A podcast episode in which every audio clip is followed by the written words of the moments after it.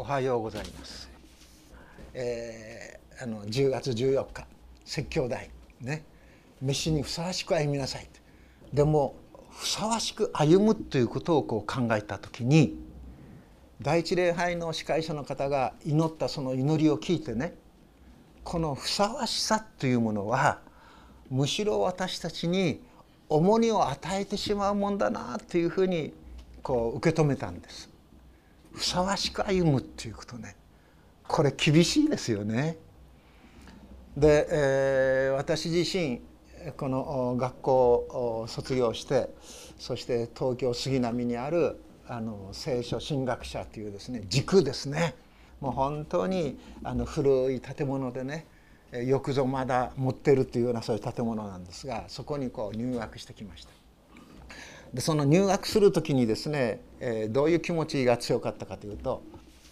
将来宣教師になって、えー、出ていきたいという思いがこうありましたもう大学2年の終わり頃からそういう思いがこうあのありまして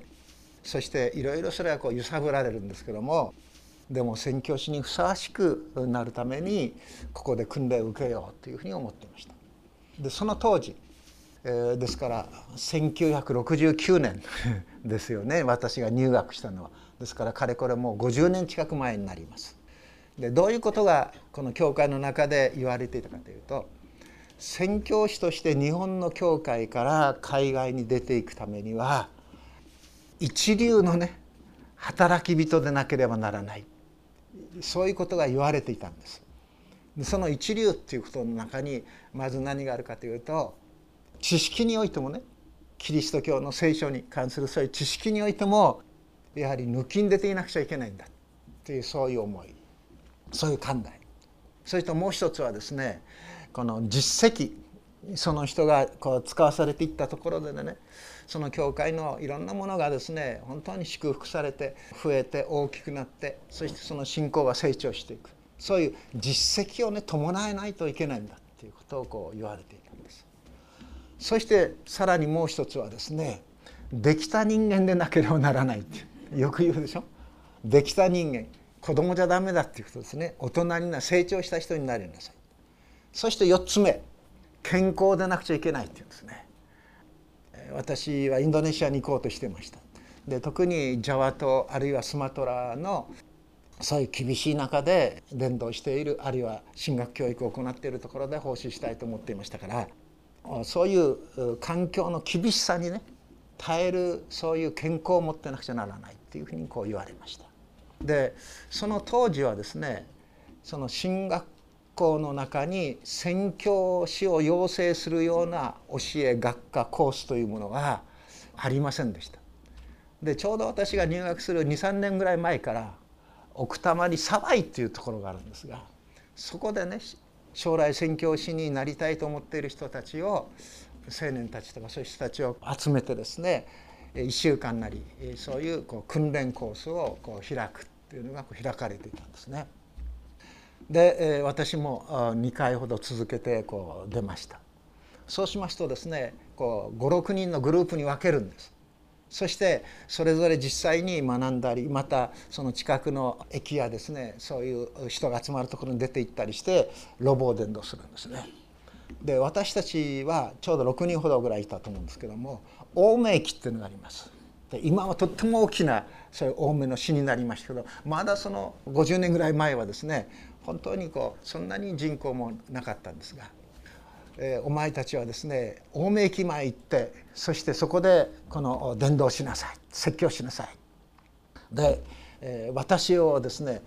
その母教会の牧師古山洋介先生なんですがもう天に召されましたがその先生がどうも推薦したんですね。栗原はいろんなところでね話したりあるいはまた声もでかいからねいいだろうということでで私が伝道するようになったんです。でえー、ちょうどその駅前にちょっと広場があってその広場にフェンスがあってその向こうがですね線路が敷いてあってそしてあのプラットフォームがあるあるわけです。でプラットフォーム人がこう立ってるわけですよね電車が来るまでに。で電車が来るまあ15分か20分ぐらいでしょうかねの間に人がこう集まってきますね。そうするとそこの人に向かってですねメッセージするんです。でかい声を上げて、えー、何語ったか忘れましたけどもただ声だけはでかかったなと思うんですね。ごめんなさい。でかいというのは栃木弁かもしれないですね。大きい声です。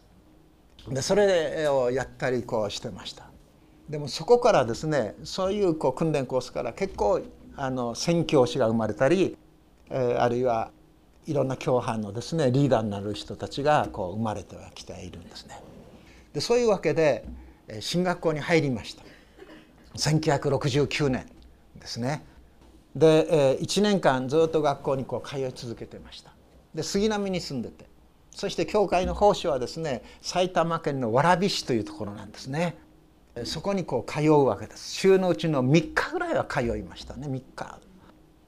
階段が多いんです。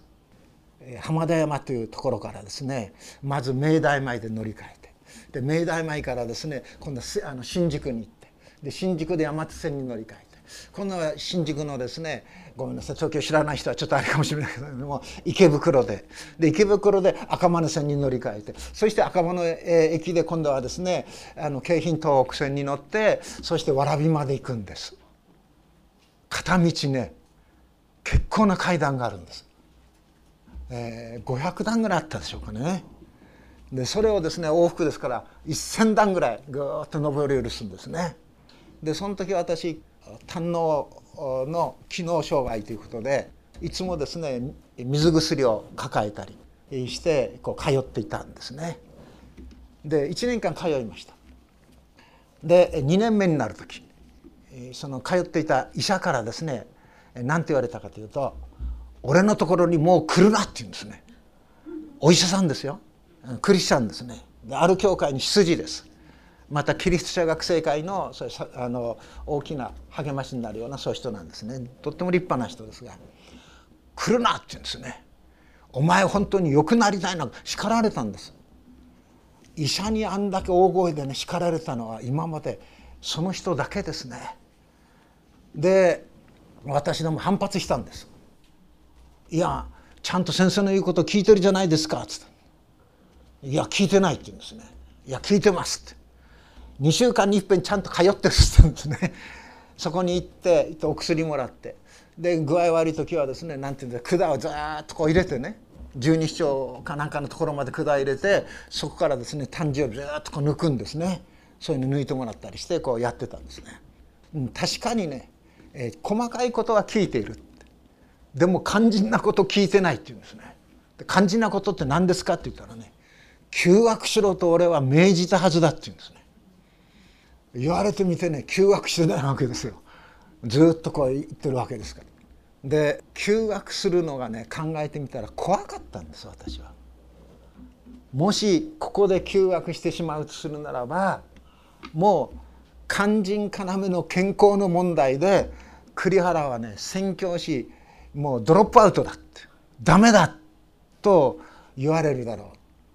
う。で、えー、それが怖くてね休めなかったですからその当時の私はですね宣教師にふさわしいものとなるために主の働き人にふさわしいものとなるということが私の一番の目標だったんです。でもそのふさわしさっていうものが本当に重荷になってしまったんですね。ずっしりと重荷になってしまった。でその時はっと気がつけさせられました。なぜ重荷なのか。なぜふさわしいということがお前にとって重荷になったのか。でそれは人の目を気にしているからだっていうことでしょ。人の評価を気にしているからだっていうことですね。ですから今日の説教の題はですね飯にふさわしく歩みなさいっていうことでしょ。ですから皆さん教会にこう来るわけです。でも教会に来てですねこの講談にちょっと高いところに立っているですねあの声のでっかい年取った牧師がですね、えー、ふさわしく歩めとね寛容とですねえ謙遜と柔和の限りを尽くし寛容を示しもうそういうことだけ言われるとするならば重荷にまた重荷が加わっちゃうでしょ？そしたら街道を出る時にですね心晴れやかにはい1週間のですねこれからやろうというその気持ちがですねそぐわれてもう足取りも重くなって出はず階段を降りざるを得ませんというようなことになるでしょ？はっとそのことに気がついたんです。飯にふさわしく歩めということはこのエペソ書の4章でパウロが言っていることはそういうことではないはずだそうでしょ？ここで言われていることはイエス様が主なるお方がまず私たちに何て言ってるかというならば全て疲れた人ね重荷を負って労している人は私のもとに来なさいって言うんでしょ？で私があなた方を休ませてあげましょうって言うんでしょ？さあ教会とはイエス様を頭とする指導者とする、ね、リーダーとする一つのイエス様を信じる人たちのその集まりでしょ？そしてそれはキリストの体と言われてるんでしょ？キリストの体である教会に来てですよ。そしてイエス様の招きの言葉をですね私たちが信じて受け止めてですよ。そして今日の御言葉を学んですよ。そしてああ飯にふさわしく歩め飯にふさわしいというのはどういうことなのか？教会員としてふさわしいのはどういうことなのか？謙遜と柔和の限りを尽くすんだ。限りを尽くすっていうことは大変につらいことでしょ？そしてさらに寛容を示しっていうことなんでしょそしてまた愛を持って互いに忍び合いっていうことなんでしょ互いに忍び合いっていうのはもう痛くない人ともですねずっといなさいよという意味がここにあるんです。そしたら疲れちゃうでしょうが。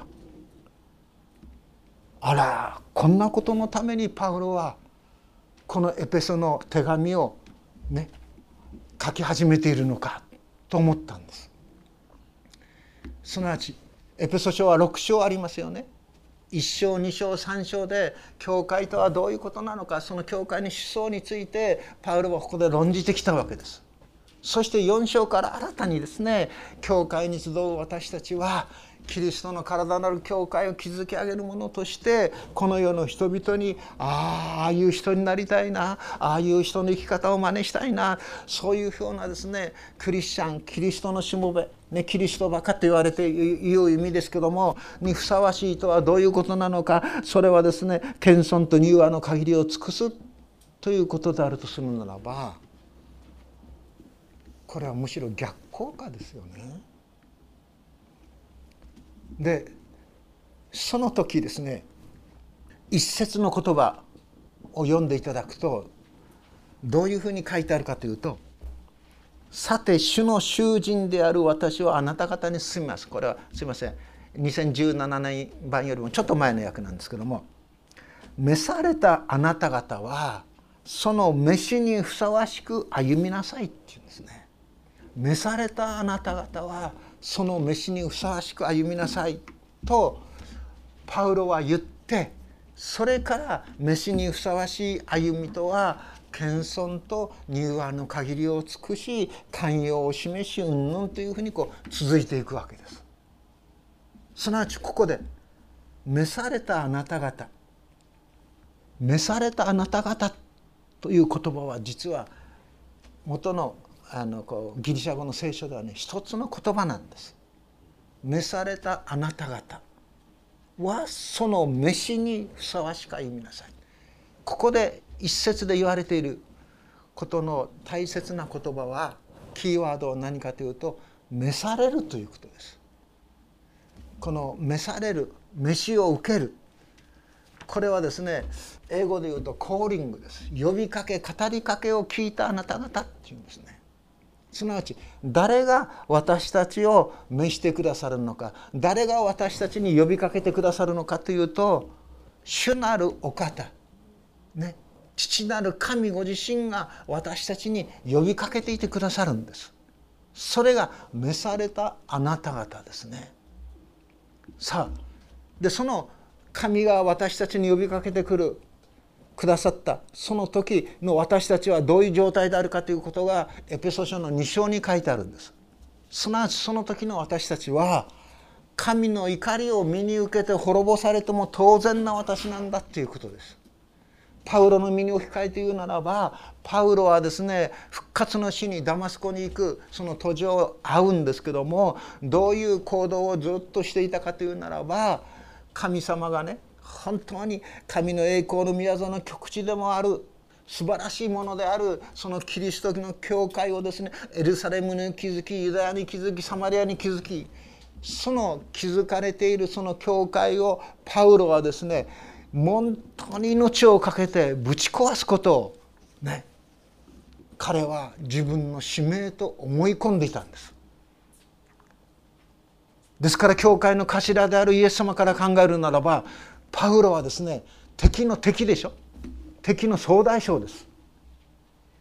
でもそのようなパウロにイエス様はダマスコに向かうですねこの途上現れて何と言われているかというと「サウロサウロなぜ私を迫害するのか棘のついた棒を蹴るのはあなたにとって痛いことだ」と語りかけるんです。すなわち汝の敵を愛せようと言われたイエス様はまさに教会を打ち壊すためにですね本当に躍起になっているそのパウロに語りかけて棘のついた棒を蹴ることはあなたにとって痛いことだっていうんですね。この棘のついた棒を蹴るというのはどういうことかというとあなたの良心良心のうめき良心の叫びをですね無にしてそれをですね無視してそして怒りに燃えてですねあるユダヤイズムのですね怒りに燃えて生きるということはあなたの大切な良心魂を滅ぼしていくことになるでしょうということです。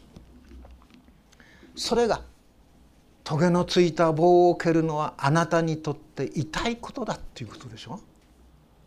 ですから復活の主はこの語りかけの中でパウロにね私はあなたのことを心底思っているよ。あなたの心の中の深いうめき戦いがどういうものであるかということを私は理解しているよ。というふうにパウロに迫っている言葉でしょ。ですからパウロはその言葉の声を聞いてハッとするんですよね。主よあなたはどなたですかって言うんです。誰であるかわからない。しかしこのように私にかけて語りかけていてくださるお方は主の主でありてあるお方だ。主よあなたはどなたですかって言うんですね。その時パウロは私はあなたが迫害しているイエスであるっていう。そういうに答えるんです。すなわちパウロ自身本当に教会を打ち壊すそういうですね働きそれのですね急先鋒に立っていたにもかかわらずイエス様はパウロに語りかけるんですね。そして「パウロよ出て行きなさい」って言うんですね。ユダヤ人と違法人の中から私はあなたを選んだ。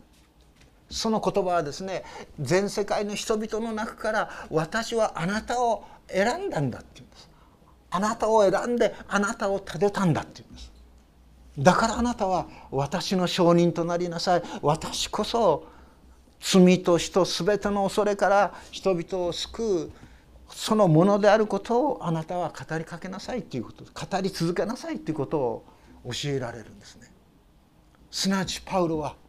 召されたあなた方という時にパウロ自身も含めているんです。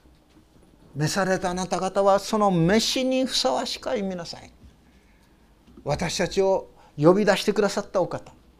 すなわちこの私たちを呼びかけ私たちに呼びかけていてくださるお方はどういうお方かということがエペソ書の一章からずっと書いてあるんでしょ。神は私たちを世界のもと世界のもといの置かれる前からキリストのうちに選びっていうんです。世界のもといの置かれる前からキリストのうちに選んだ。神の選びというものがいかに絶対的な変わることのない確かなものであるかということをまずパウロは覚えながらこの手紙を書いていくわけですよね。選びということを考えた時に。ペテロにしろヨハネにしろね。イエス様に従ってきたそういう人たちに対してイエス様はですね十字架を前にして何をはっきりと語るかというとあなた方は私にねを選んで私のしもべとなってそして私にずっとついてきたっていうんですね。でもイエス様ははっきりと「あなた方が私を選んだんじゃないんだ」って言うんです。私があなた方を選んだんだって言うんです。そこに逆転がありますよね。私たちは自分が決断してこの方に従っていこうそしてついていくんでしょ？でもついていった。その時に聞く言葉は何かというと「お前が私を選んだんじゃないんだ。私がイエス様ご自身がお前を選んだんだ」って言うんです。そういう声が聞こえてくるんです。はっきりと。これすごいことですよね。でそれを考えていく時にですね私はハッとしたんです。それは人間が教会の人々がどんなにね私を宣教師としてふさわしいね本当にね一流の人だ。勉強もちょっとできるしね。ね栗原行ったとかちょっとね中高生もちょっとこう、えー、盛り上がってきてるしね。まあ人物もねちょっと柔らかくなってきたって、えー、まあ健康もそこそこやと人々が褒めてそしてじゃあ栗原あのインドネシアに行っていいよというふうになったとしても神がダメだというならばその門は開かれないしその道は整えられないでしょ。学生の頃私は体はあんまりですね具合が悪かった頃ですねキリスト学生会の主事主事って言いますかあの力を貸してくださるある先生がとても立派な先生ですけどもこう言ってんです。言ったんですって。あんなに栗原はねインドネシアインドネシアって言ってるって。すなわちインドネシア選挙をやってる人の旗持ちやってたんです私ずっと。ならば筋ジストロフィーになって2年しか生きられないようだけどもねインドネシア行ってインドネシアから天国に行ったらいいんじゃないかって そういうふうにね恩情あふれるアドバイスをしてくれた人がいるんです。あまあなんと優しい人かなと思うんですけどもそのくらいだったんですね。でもどんなに人がいいと言ったとしても神がよしと言わなければ門は開かれないんです道は整えられないんですそしてまたもしも神様がですよ出ていけ。神様がよしとするならば人がどんなにダメだと言ったとしてもその門は開かれその道は整えられるっていうことです。それに気が付いた時にああ休学しようと思ったんです。喜んでやめようあの休学するということですね進学校でその間その間卒業するまであのアルバイトもしちゃいかん。まあでも私の家の親さんの子供さんをこう教えてたんですけどね、えー、その前はですねこれでも英語を教えてたんですよ。高校生に、えー、アルバイトで。で私が教えて、うん、こことここが出るぞと。そうするとですね試験の結果がいいんです。ピョンと上がるんです。でちょっとね人気があったんです。ちょっとですよ。でもそういうのもこうやめて本当にですねゆったりとしました。ですから日曜日たんび浜田山の教会の礼拝に出てもう召されていないですけども船木新先生のメッセージにですね本当に耳を傾けてで近所のですね教会に来ているちっちゃな子たちとですねこのいろんな遊びをしながら毎日をおかしく楽しく過ごしていた読む本は何かというとサザエさんだったって もう休学の間これを持ってもう専門書いっぱい枕元に置くんですけども疲れて読めないんです。で、えー、家内がちょこちょこちょこちょこ買ってくるサザエさんをですねもう何回も何回もこう読むわけです。もう最初の一コマ出るとですね4コマ目がパッと思い出すぐらいに、えー、もうそんなことやですから私の1年下の学生進学校の学生は私につまずいたんです。でその彼は随分後になってからその私に手紙書いてね進学者時代の栗原さんに私はつまずいてましたそれはさばいてましたって言うんですね。あれでも進学生かって言うんですね。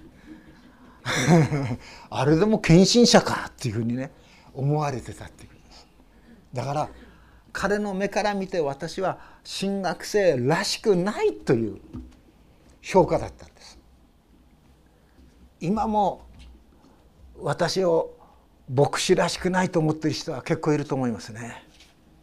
えー、そういうふうに最近も言われたことありますから「栗原さん牧師なんですって」っ てしげしげと見るんですね。えー、はい。えー、まああの牧師のちょっとしょ怪我してますけども牧師です」と「あそうですか」って牧師さんがこんなにあの毎日のようにプール来て泳いで、えー、ね。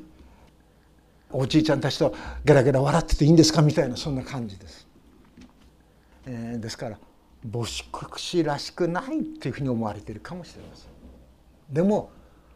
らしいとからしくないっていうのは私にとってそんなに大きな問題じゃない召されたあなた方がその飯にふさわしく歩みなさいというそのことはどういうことだかとするならばイエス様を信じてイエス様のお弟子になったわけでしょとするならばイエス様を信じている神様を信じている者らしく歩めばいいんですよということです。すなわち私たちがイエス様を信じていく時に私はどういうものになったかというとパウロがここで主の囚人と言ってますけどもまさしくイエス様の囚われ人なんですイエス様の囚人なんです我らは。そこを私たちは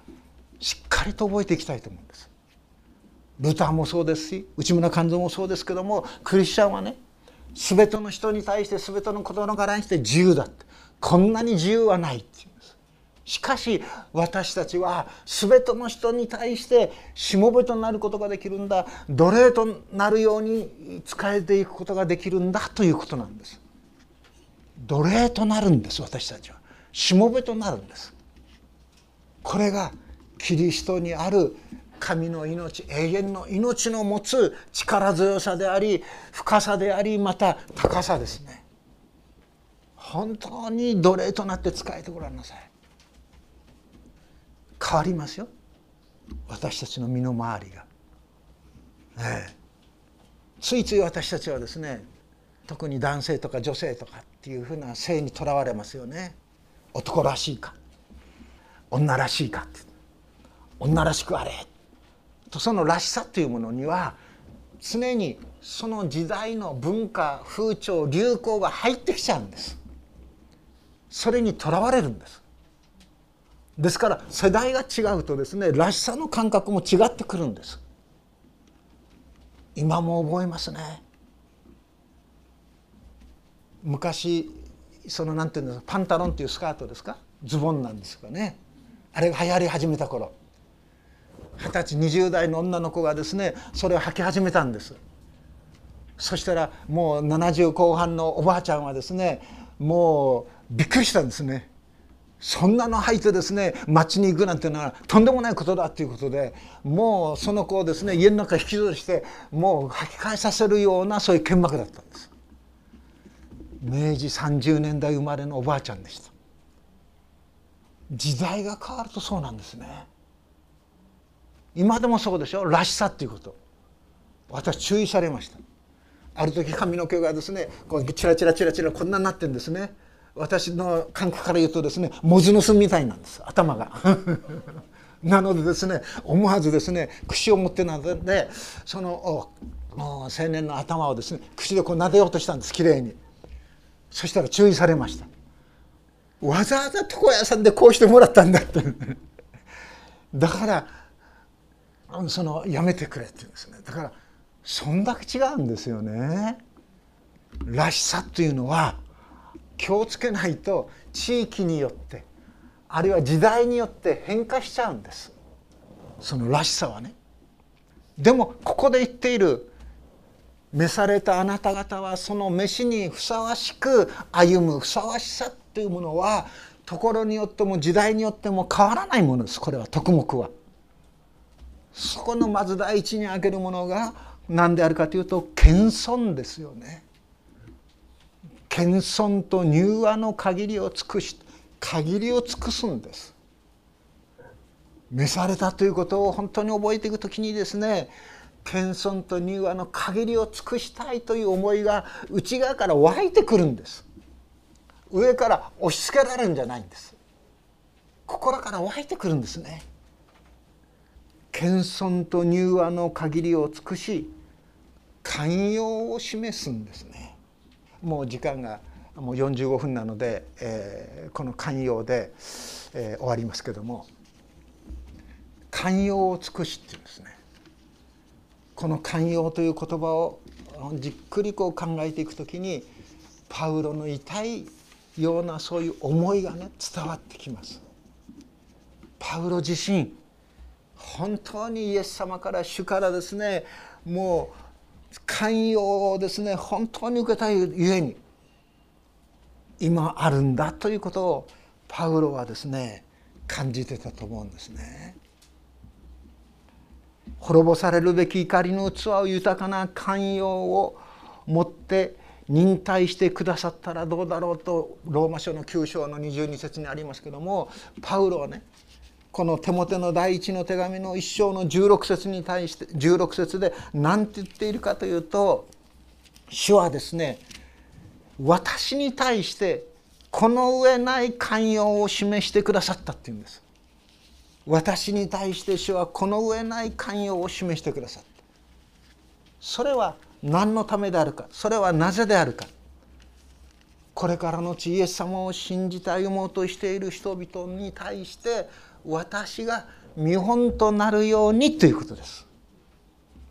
私が見本となるようにっていうのはどういうことかというとあのパウロですらイエスに逆らっていたあのパウロですらイエス様を信じて本当に新しく生まれ変わって永遠の命をいただいて歩んでいる。あのパウロでさえ救われたならば私も神様は救ってくださるであろうと。そういうことです。見本っていうのはね。見本というのはそういうことでしょ？手元の第一の手紙の一章の16節15節から読みますキリストイエスは罪人を救うためにこの世に来られたという言葉は誠でありそのまま受け入れるに値するものですって言うんですね。私はその罪人の頭ですって言うんですパウロは。そしてしかしそのような私が憐れみを受けたのはイエス・キリストが今後彼を信じて永遠の命を得ようとしている人々の見本にしようとまず私に対してこの上ない寛容を示してくださったって言うんですね。公約ではね見本というのは手本にというふうに訳しちゃってるんですけども手本だとちょっとねなんかこうハードル高い感じがしますよね。見本としたこのように訳してくださったということで私の尊敬する船木新先生はお喜びしてたのを思い出します。見本にしてくださったんだこの上ない寛容を寛容という言葉を言う時にパウロはイエス様の寛容を身をもって受けた身として召されたあなた方はその召しにふさわしく歩んでくださいね。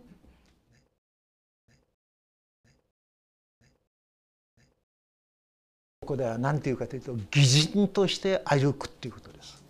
義人は信仰によりて生きるってあるでしょあの義人の義というのは正しいとか正しくないとかという意味よりもむしろ人としてふさわしいかどうかイエス様を信じている人としてふさわしいかどうかそれがあそこの義という言葉の中に含まれている意味です。人としてふさわしく歩む。乳はヒューミリティということですね。それはヒューマニズムにも通じるものですけども聖書でいうヒューマニズムはキリストイエスにあるヒューマニズムです愛ですその中に私たちは立ち続けていきましょう。歩き続けていきましょうということであります。祈ります。天の父なる神様まことにあなたは全地を見渡しその世の中から私たちをあえて選んでくださいました。そして世界大のまさにあなたのその名をもって呼ばれるキリスト教会のその一員としてくださっていることを心から感謝をいたします。どうか天の父なる神様ユダヤ人も違法人もない全ての人すなわちイエスをキリストと信じる全ての人をもってあなたはこの地上にあなたを証しする教会を打ち立ていや打ち立て続けていてくださることを思います。今この講談にも南アフリカ産の花が咲いています。あるいはインド産のその月桃の実も生けられております。そのように本当にあらゆる国のあらゆる地域の人々イエスを主と崇める人々を通してあなたはこの時代それぞれの地域に主のしもべとしてふさわしく歩めとお語りになっていることを覚えます。どうか主よそのようなものとしてそのような群れとしてなお私たちを強め支えてくださるようにお願いをいたします。主イエスキリストの皆によって祈ります。アーメン。